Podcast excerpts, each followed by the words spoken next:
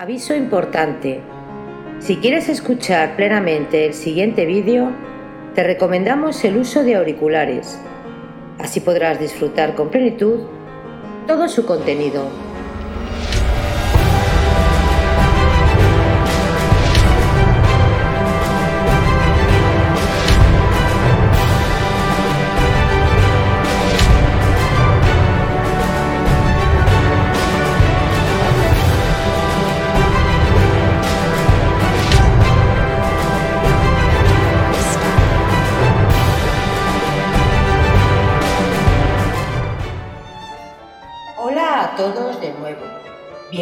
Bienvenidos a Biografías Épicas.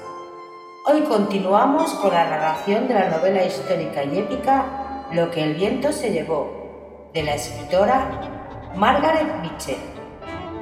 Recordaros suscribiros al canal para así poder colaborar a crecer juntos. Hay muchas historias increíbles por descubrir. Lo que el viento se llevó, por Margaret Mitchell. Capítulo 54 Ya otra vez en su habitación, Scarlett se dejó caer en la cama sin preocuparse de su vestido de moaré ni del manojo de rosas. Durante un rato permaneció sin moverse pensando haber estado entre Melanie y Ashley recibiendo a los invitados. ¡Qué horror! Preferiría enfrentarme de nuevo con el ejército de Sherman a repetir aquella comedia. Después de un rato se levantó de la cama y nerviosamente comenzó a moverse por la habitación de acá para allá, tirando por todas partes sus ropas. Vino la reacción por el esfuerzo realizado y empezó a temblar. Las horquillas se escurrían entre sus dedos y hacían un ruidillo al caer al suelo, mientras Scarlett intentaba dar a su pelo los acostumbrados cepillazos. Se golpeaba con la madera del cepillo, haciéndose daño en las sienes. Una docena de veces se acercó de puntillas a la puerta, espiando los ruidos del piso bajo. Pero todo permanecía en silencio, como en el fondo de un pozo. Red la había mandado a casa en el coche en cuanto terminó la fiesta, y ella había dado gracias a Dios por el respiro. Red no había vuelto aún. Gracias a Dios no había vuelto. No podría presentarse delante de él. Esta noche, asustada, avergonzada, temblando. ¿Pero dónde estaría? Probablemente en casa de aquella mujer. Por primera vez, Scarlett se alegró de que existiese semejante persona, Bella Whitey. Se alegró de que existiese otra casa que la suya que cobijase a Red, hasta que su humor, irritado y sanguinario, se hubiese calmado. Estaba muy mal alegrarse de que su marido estuviera en casa de una prostituta, pero no podía remediarlo. Casi se alegraría de que se hubiera muerto, si eso significaba que no tendría que verlo esta noche. Mañana. Bueno, mañana sería otro día. Mañana pensaría alguna disculpa, alguna réplica mordaz, algún medio de hacer a Red culpable. Mañana el recuerdo de aquella noche espantosa no la acosaría hasta hacerla temblar. Mañana no se sentiría tan obsesionada por el recuerdo del rostro de Ashley, de su malparado orgullo y de su vergüenza, vergüenza de que ella tenía la culpa, vergüenza por lo que él no había buscado. ¿Cómo lo odiaría ahora su amado, su honrado Ashley, pensando que lo había afrentado? Claro que la odiaría ahora, ahora que los había salvado el indignante gesto de Melanie y el cariño y confianza que había en su voz cuando cruzó el brillante parquet para enlazar su brazo con el de Scarlett y hacer frente a la multitud curiosa, maligna, disimuladamente hostil. Inteligentemente había evitado Melanie el escándalo, conservando a Scarlett a su lado durante toda la espantosa noche. La gente había estado algo fría, algo extraña, pero cortés. Oh, la ignominia de todo esto, sentirse resguardada tras las faldas de Melanie de los que la odian, que la habrían hecho trizas con sus murmuraciones, verse protegida por la confianza ciega de Melanie, precisamente de Melanie. Scarlett se estremeció del frío al pensarlo. Necesitaba beber un trago, unos cuantos tragos, antes de poder acostarse con esperanza de dormir. Se echó una bata sobre el camisón y salió rápidamente al vestíbulo, haciendo mucho ruido con la chinela sin tacones. Estaba a mitad de las escaleras cuando miró hacia la puerta cerrada del comedor y vio que por debajo de ella aparecía una estrecha raya de luz. Su corazón se paralizó un momento. ¿Estaría la luz encendida cuando llegó a casa y no se habría dado cuenta por hallarse demasiado trastornada? ¿O sería que Red había vuelto a casa? Podía haber vuelto sin hacer ruido, por la puerta de la cocina. Si Red estuviera en casa, se volvería a su cuarto de puntillas sin el brandy, a pesar de lo mucho que lo necesitaba. Así no tendría que presentarse delante de él. Una vez en el cuarto estaría segura, porque podía cerrar la puerta con llave.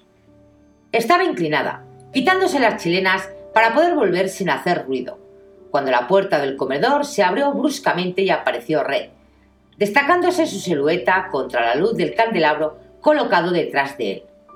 Parecía más voluminoso, más corpulento que le había parecido nunca, una mole negra, terrible, sin rostro, que vacilaba ligeramente sobre sus pies.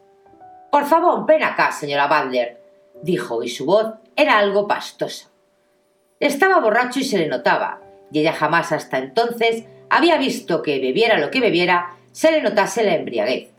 Se detuvo indecisa, sin decir nada, mientras el brazo de él hacía un ademán imperioso. Ven aquí, condenada, dijo rudamente. Debía de estar muy borracho, pensó Scarlett, con el corazón terriblemente agitado.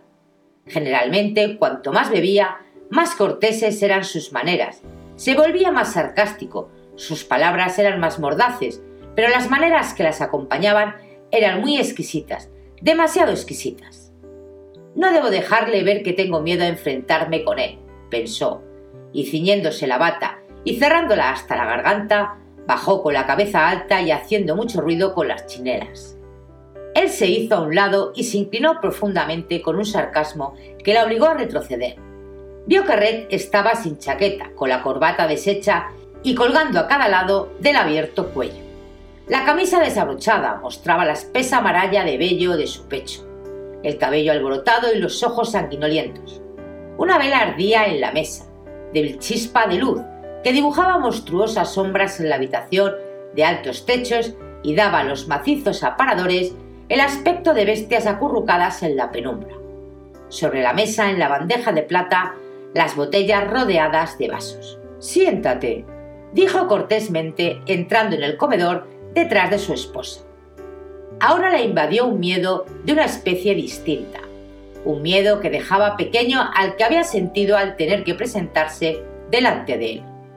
Red miraba y hablaba y obraba como un extraño. Era un Red grosero que ella nunca había visto. Nunca, en ningún momento, ni en los de mayor intimidad, se había mostrado más despreocupado. Aún en sus enfados era suave y burlón, y el whisky usualmente servía para acentuar esas cualidades. Al principio la molestaba y había intentado turbar esa despreocupación. Pronto había llegado a aceptarla como algo muy conveniente. Durante años había pensado que nada le importaba gran cosa, que consideraba todo en la vida, incluyéndola a ella como una diversión. Pero al enfrentarse con él a través de la mesa, comprendió con temor que la sobrecogió que por fin había algo que le importaba, que le importaba muchísimo. No hay razón para que no eches un trago, aunque yo sea lo suficientemente mal educado para estar en casa, dijo. ¿Quieres que te lo sirva? No quería beber, repuso ella muy digna. Oí un ruido y vine. No oíste nada. No hubieras bajado de presumir que yo estaba en casa. Estaba aquí sentado y te he estado oyendo pasear arriba y abajo por tu habitación. Debes de tener gran necesidad de beber una copa. Tómala. No quiero. Él cogió la botella y sirvió un vaso lleno. Tómala, dijo poniéndoselo en la mano. Estás temblando. Oh, no hagas remilgos. Sé que bebes a escondidas y que bebes mucho. Algunas veces he estado tentado de decirte que dejases tu fingimiento de sobriedad y bebieses francamente si te gusta. ¿Crees que me importa un bledo que te guste el brandy? Scarlett cogió el vaso chorreante maldiciendo el silencio a su marido. Leía en ella como en un libro. Siempre había leído en ella. Y era el único hombre en el mundo a quien hubiera querido ocultar sus verdaderos pensamientos. Ella levantó el vaso y bebió el contenido con un brusco movimiento del brazo sin doblar la muñeca, como hacía Gerald cuando bebía su whisky. Lo bebió antes de pensar la práctica que demostraba y lo poco propio de una dama que era el ademán. Él no perdió el detalle y sonrió con ironía. Siéntate y hagamos unos cuantos agradables comentarios sobre la elegante recepción a que hemos asistido. Estás borracho, dijo Scarlett fríamente, y yo me voy a la cama. Estoy muy borracho y tengo la intención de estar más borracho todavía antes de que acabe la noche, pero tú no te vas a ir a la cama. Todavía no. Siéntate. Su voz tenía un resto de su frío acento, pero bajo las palabras se podía notar la violencia que luchaba por subir a la superficie. Violencia tan cruel como el chasquido de un látigo. Ella vaciló un momento, pero Red se colocó a su lado, cogiéndola del brazo con garra que hería. La retorció un poco y Scarlett se sentó rápidamente con un grito de dolor. Ahora tenía miedo, más miedo que había tenido en su vida. Cuando él se inclinó sobre ella, pudo ver que su rostro era de un rojo oscuro y que su mirada brillaba con terrible fulgor. Había algo que ella no podía reconocer, que no podía comprender, algo más hondo que ira, más fuerte que dolor, algo que la dominaba, hasta que sus ojos se pusieron rojos como carbones ardientes.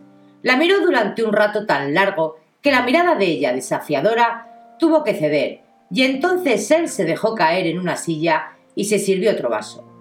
Scarlett reflexionó rápidamente, intentando trazarse una línea de defensa. Pero hasta que él hablase no podía saber qué decir, porque no sabía exactamente de qué la iba a acusar. Él bebió despacio, mirándola a través del vaso, y ella dominó sus nervios tratando de no temblar. Por un momento el rostro de Red no varió de expresión, pero por fin se echó a reír, sin dejar de mirarla, y al oírle ella no pudo reprimir un temblor. Fue una comedia divertidísima la de esta noche, ¿verdad? Scarlett no contestó, retorciendo sus dedos en el deseo de dominar su miedo. Una comedia divertidísima, sin una falla. Todo el pueblo reunido para lanzar la piedra a la mujer perdida.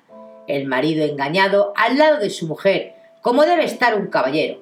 La mujer engañada adelantándose con espíritu cristiano y extendiendo la sombra de su reputación inmaculada sobre todo ello y el amante, por favor, no hay favor.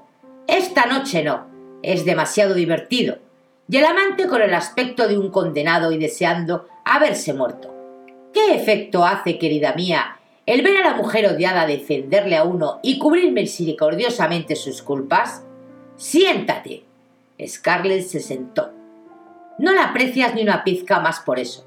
Me imagino que te preguntas si está enterada de todo sobre Ashley y tú que te preguntas por qué hizo eso si lo sabe, si lo hizo sencillamente por no quedar ella en ridículo, y piensas que ha sido una loca al hacerlo, aunque así haya salvado su propio pellejo, pero no quiero escuchar. Ya lo creo que me escucharás, y voy a decirte esto para aliviar tu tormento. Melanie es una loca, pero no del estilo que tú te imaginas. Estaba claro que alguien se lo había dicho, pero ella no lo creyó.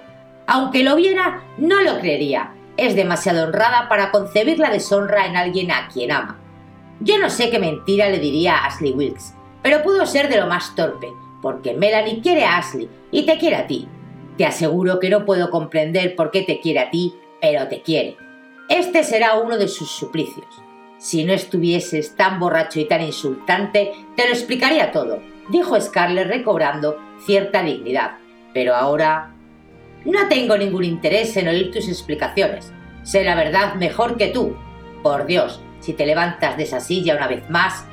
Y lo que encuentro más divertido en toda la comedia de esta noche es el hecho de que mientras has estado negando tan virtuosamente las dulzuras de tu lecho a causa de mis muchos pecados, has estado pecando en tu corazón con Ashley Wilkes. Pecando en tu corazón. Es una frase bonita, ¿verdad? Hay frases bonitas en este libro, ¿no es cierto? ¿Qué libro? ¿Qué libro? La imaginación de Scarlett corría como loca, mientras lanzaba miradas frenéticas por la habitación, observando lo mate que resultaba la plata maciza con aquella luz, lo terriblemente oscuros que estaban los rincones.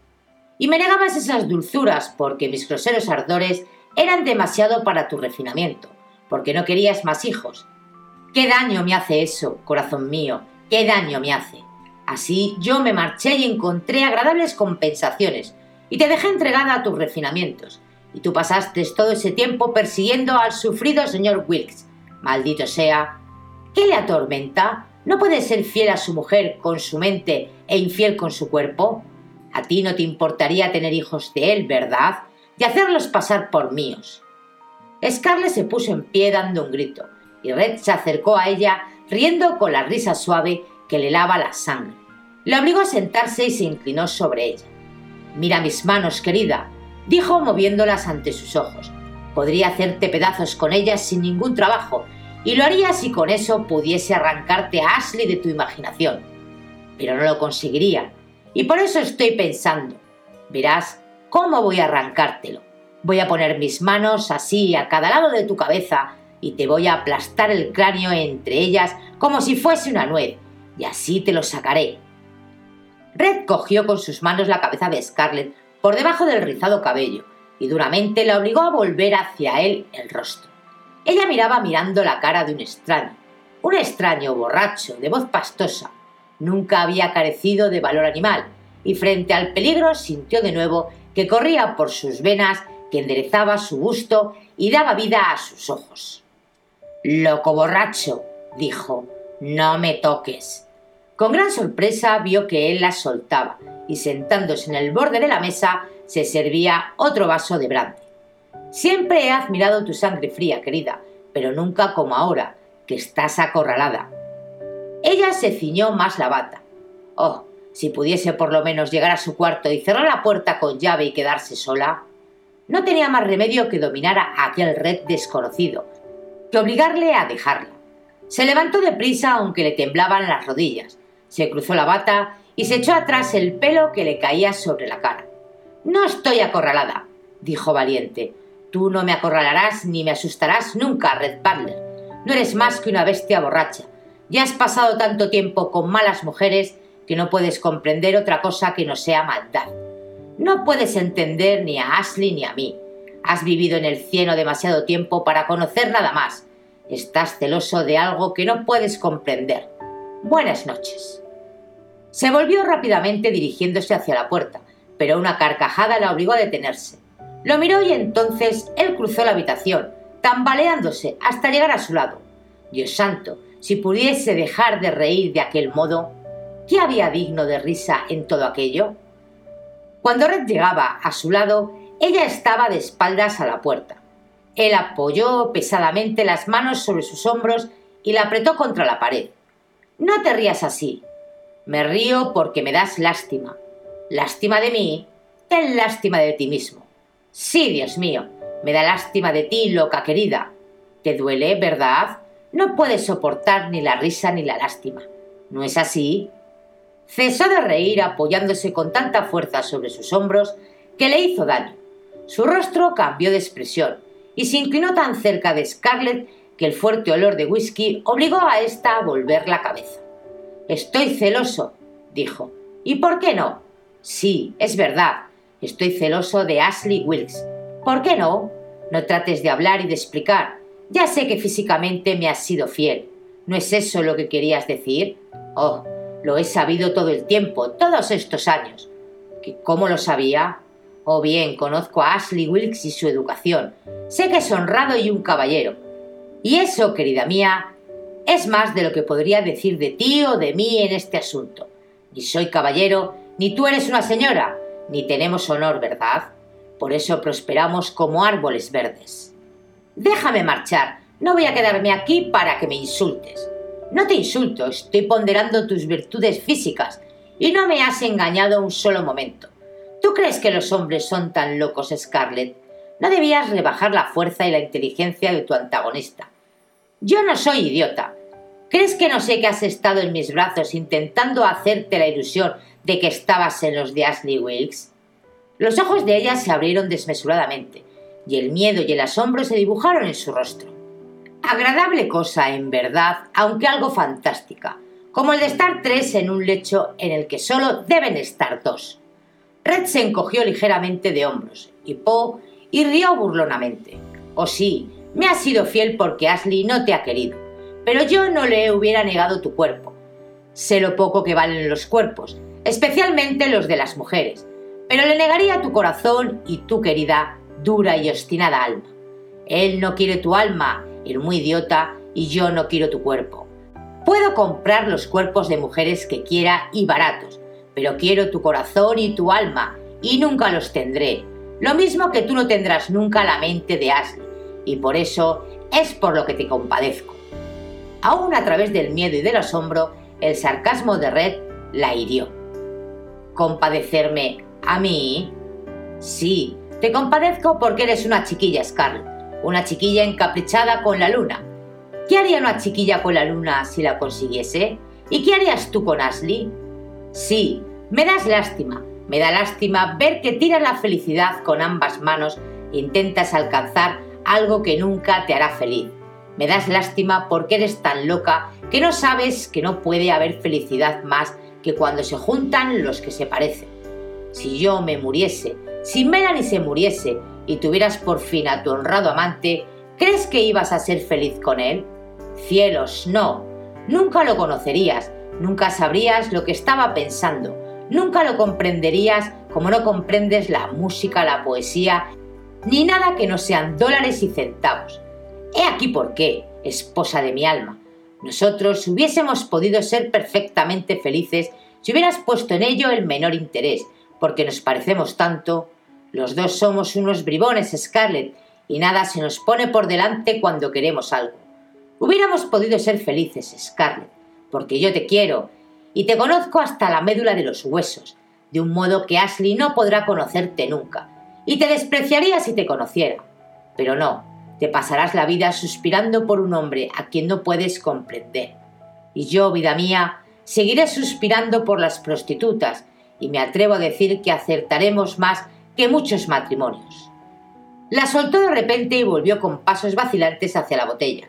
Por un momento Scarlett permaneció como si hubiera echado raíces, barajando los pensamientos en su mente tan rápidamente que no podía detenerse en ninguno de ellos lo bastante para examinarlos. Red había dicho que la quería, lo pensaba realmente o era sencillamente que estaba borracho, o bien sería una de sus horribles burlas. Corrió como una flecha hasta el oscuro vestíbulo. Oh, si pudiese llegar a su cuarto. Se torció el tobillo y la chinela casi se le salió. Cuando se detuvo para quitársela de un puntapié, Red, corriendo silencioso como un indio, había llegado a su lado en la oscuridad. Sintió sobre su cara su aliento cálido y sus manos la rodearon rudamente por debajo de la bata en contacto con su piel desnuda. Me echaste fuera de tu alcoba mientras le dabas caza. Por Dios, que esta es la noche en que va a haber dos en mi cama. La balanceó en sus brazos y echó a correr con ella escaleras arriba. Le apretaba la cabeza contra su pecho. Scarlett percibía el latir como de martillazos de su corazón. Le hizo daño y ella gritó ahogadamente asustada. Él subía en la profunda oscuridad sin detenerse, y ella estaba loca de terror. Era un loco desconocido, y lo rodeaban unas tinieblas que ella también desconocía, más negras que la muerte. Parecía que la muerte la llevase entre los brazos, lastimándola. Scarlett chilló, ahogada contra él, y él, deteniéndose rápidamente en el descansillo y volviéndola, se inclinó y la besó tan salvajemente que borró de su mente todo, excepto la oscuridad en la cual se hundía y los labios que oprimían los suyos. Red temblaba cual si lo sacudiese un fuerte viento, y sus labios, corriéndose desde los labios de ella a donde la bata se había soltado de su cuerpo, cayeron sobre su suave carne. Murmuraba cosas que ella no podía oír. Sus labios evocaban sensaciones que nunca había experimentado. Ella era oscuridad y él era oscuridad, y no habían sido nunca nada hasta aquel momento, solo oscuridad y los labios de él sobre ella. Scarlett intentó hablar, pero la boca de Red estaba de nuevo en la suya. De repente sintió un estremecimiento salvaje, como nunca lo había sentido. Alegría, miedo, excitación, rendición a los brazos que eran demasiado fuertes, a los labios demasiado esmagulladores, al destino demasiado arrollador. Por primera vez en su vida sentía a alguien más fuerte que ella, alguien a quien no podía dominar ni romper, alguien que la estaba dominando, con quien no podía jugar. Sin saber cómo, sus brazos rodearon el cuello de Red y sus labios temblorosos buscaron los de él, mientras ambos subían, subían en la oscuridad, una oscuridad que era suave, acariciadora y envolvente.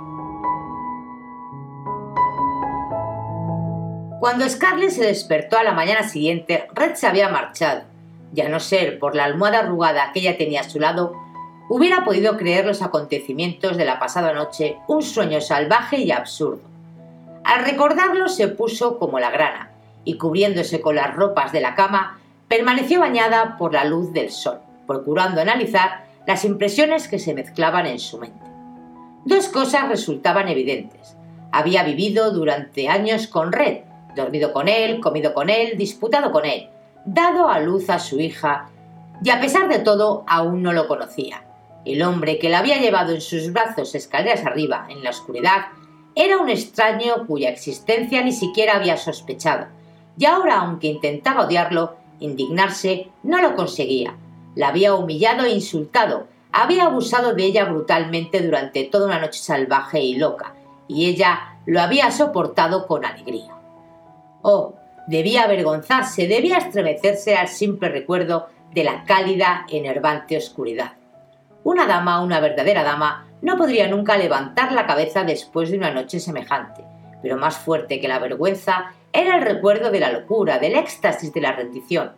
Por primera vez en su vida se había sentido poseída, había sentido una pasión tan avasalladora y primitiva como el miedo que experimentaba el día que huyó de Atlanta, tan enloquecedoramente dulce como el odio frío con que había matado a Yankee. Red la amaba, al menos había dicho que la amaba. ¿Y cómo iba a poder dudarlo ahora? Qué extraño y asombroso y qué increíble que la amase ese salvaje extraño con el cual había vivido tan fríamente. No estaba muy segura del efecto que le producía tal revelación, pero cuando se le ocurrió la idea se echó a reír de repente a carcajadas. Así que él la quería y era suyo por fin. Casi había olvidado su anterior deseo de entregarle su amor, de modo que pudiera tener el látigo levantado sobre aquella insolente cabeza negra. Ahora volvió aquel deseo, produciéndole gran satisfacción. Por una noche él la había tenido a su merced, pero ahora ella conocía el punto vulnerable de su armadura. De ahora en adelante lo llevaría por donde quisiese. Durante mucho tiempo ella se había dolido bajo sus burlas, pero ahora lo tenía él en una situación donde podía hacerle saltar a través de cualquier aro que se le antojase. Cuando pensó en volverlo a ver de nuevo cara a cara, a plena luz, se sintió dominada por un azoramiento y una nerviosidad que envolvía su excitante placer. Estoy nerviosa como una novia, pensó, y por culpa de Red, y ante esa idea empezó a reír como una loca. Pero Red no vino a comer ni ocupó su sitio en la mesa a la hora de la cena. Pasó la noche, una noche larguísima, en la que lo esperó despierto hasta el alba, con los oídos en tensión para oír su llave en la cerradura. Pero Red no volvió. Cuando transcurrió el segundo día sin saber ni una palabra de él, se sintió frenética de desesperación y de miedo. Pasó por el banco, pero no estaba allí. Fue al almacén y estuvo muy severa con todo el mundo. Cada vez que la puerta se abría para dar un paso a un cliente, miraba temblando con la esperanza de que fuese Red. Fue al depósito de madera y estuvo impertinente con Hugh hasta que éste, para librarse de ella, se escondió detrás de una de las pilas de madera. Pero Red tampoco fue a buscarla allí. No podía humillarse a preguntar a los amigos si lo habían visto. No podía hacer indagaciones entre los criados para averiguar noticias suyas, aunque se daban cuenta de que estaban enterados de algo que ella desconocía. Los negros lo sabían siempre todo. Mamita durante aquellos dos días estaba casi siempre silenciosa, miraba a Scarlett con el rabillo del ojo, pero no decía nada. Transcurrida la segunda noche, Scarlett decidió acudir a la policía. Tal vez le hubiese ocurrido algún accidente. ¿Quién sabe si el caballo lo había tirado y estaría abandonado en el fondo de una zanja? ¿Acaso... Oh, qué pensamiento tan horrible. ¿Acaso estaría muerto? A la mañana siguiente, cuando acababa el desayuno, estaba en su habitación poniéndose el sombrero. Oyó en las escaleras pasos ligeros y, loca de alegría, se dejó caer en el lecho. Red entró en la alcoba.